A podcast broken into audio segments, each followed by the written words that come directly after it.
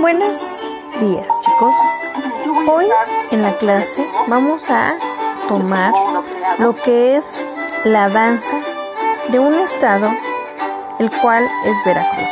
Esta danza se llama la danza de negritos, que es origen totonaco, que se baila en la zona serrana de los estados de Veracruz, Puebla e Hidalgo.